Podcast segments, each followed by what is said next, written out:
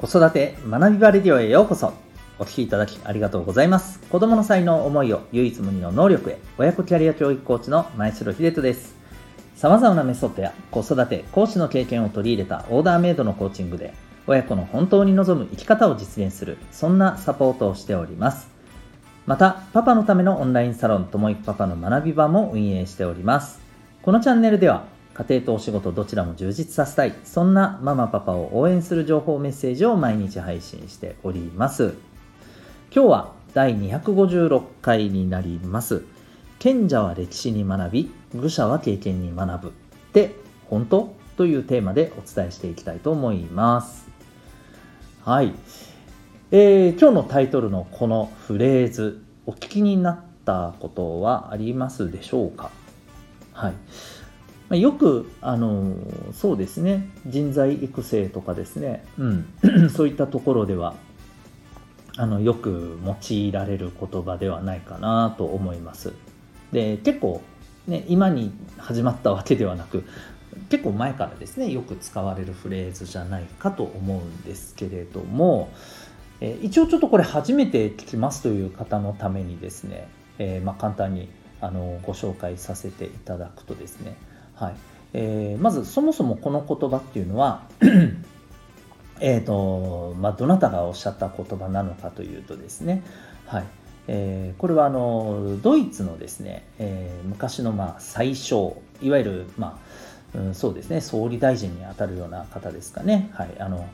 政治のね、まあ、いわば統括責任者のビスマルクさん、はい。えー、鉄血最小、ね、鉄の地というね、はい、あのなんかもうこれだけ聞くだけでもいかつい感じですよね、えー、そのビスマルクさんという方がおっしゃった言葉だそうなんですね。うん、で、えー、皆さんはこれどうでしょう？どう思われますか？歴史賢者は歴史に学び愚者は経験に学ぶ、うん、正直ですねこれ好んで使う方多いんですけど僕はどうなんだろうなと思うところが多くてですね。でもっと言うとあの後半部分はもうもう疑問符しかないって感じなんですね。最初に聞いた時に。そう思ったんですよ、うん、でまあこれ本来はどんな意味だったんだろうなと思ってですね。ちょっとあの原文をそのまま訳した感じのものっていうのをねちょっと探してみたらですね。実際はこういう感じですね。えっ、とね、愚者だけが自分の経験から学ぶと信じている。私はむしろ最初から自分の誤りを避けるため他人の経験から学ぶのを好む。まあ、こういうふうにね、はい、あの、まあ、実際おっしゃっていて、うん、だからまあ、まあ、賢者がどうとかは言ってないんですよね。要は、あの、まあ、愚者は、ね、愚かなものは、え自分の経験からしかまあ学ばないみたいなニュアンスですかね。で、えー、私はあのそうじゃなくて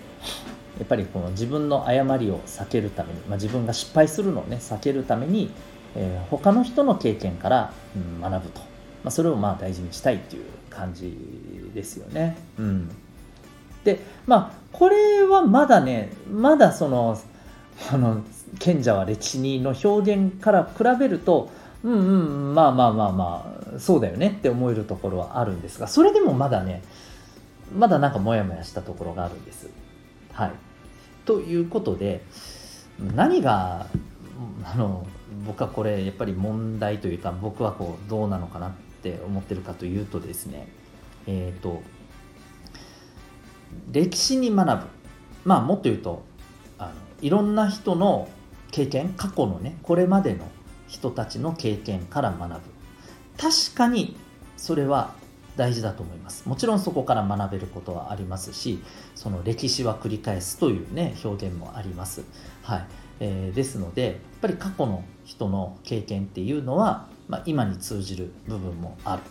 確かにそれもあると思います。ただですねこれ結局のところは他の人の経験でしかないと僕は思うんですよ。他の人の経験で感じたことがですね自分にそっくりそのまま当てはまるかと参考にはなるかもしれません。でもそれがそっくりそのまま自分にもうまく当てはまってその通りやればきっちりうまくいくかどうかはやってみなきゃ分かんないんですよ。結局自分が経験しなきゃ分かんないんですよ。だから自分の経験から学ぶのが愚者だ。と。してしまうのはいや自分の経験から学ぶっていうことを大事にしない人こそどうなの？って思うんですよね。つまり自分の経験から学ぶっていうことが、えー、そんなのあの大したことないと、うん、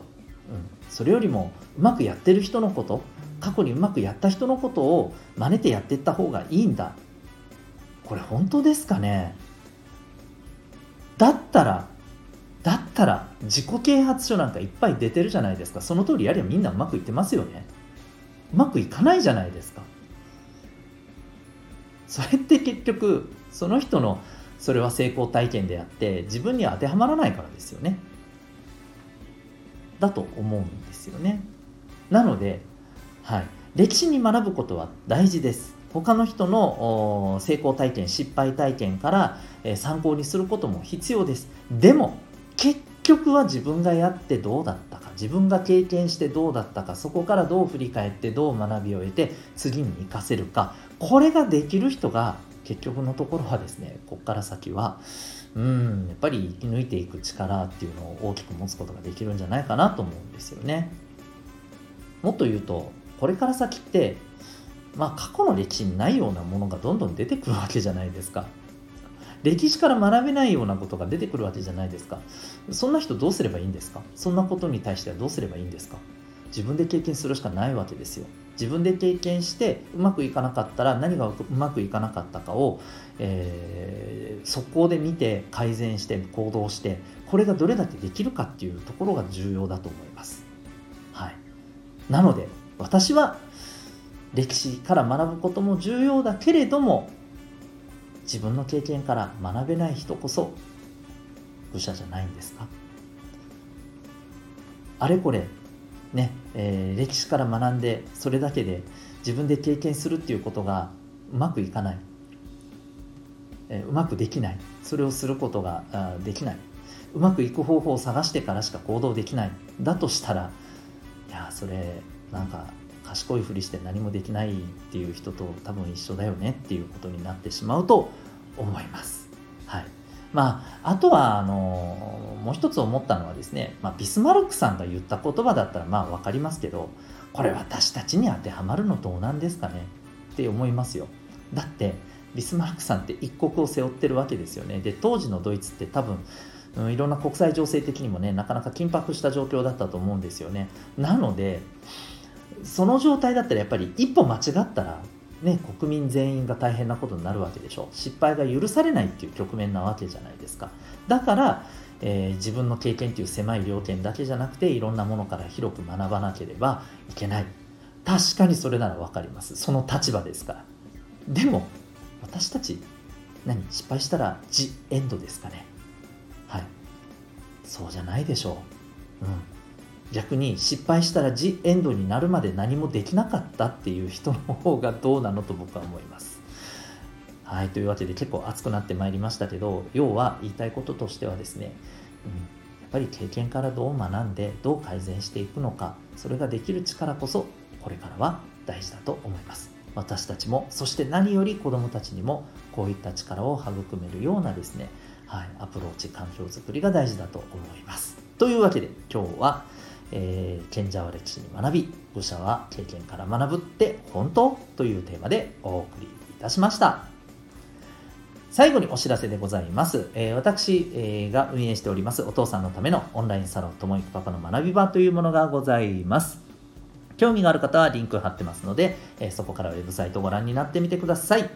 それから、え指紋でその人の生まれ持った特性や才能が科学的かつ簡単に分析できるというメソッドがございます。えまだ日本、沖縄に入ってきたばかりでですね、えー、まだ全然ご存知ない方が多いと思いますけれども、ヨーロッパで200年以上学問として研究されてきたところから作られたメソッドでございます。え、興味がある方はですね、え、こちらの方のリンクも貼っておりますので、はい、ウェブサイトをご覧になってみてください。あのオンラインでのですね、個別での、指紋の診断、えー、解説、カウンセリングもさせていただいております。それでは、ここまでお聴きいただきありがとうございました。また次回の放送でお会いいたしましょう。学び大きい一日を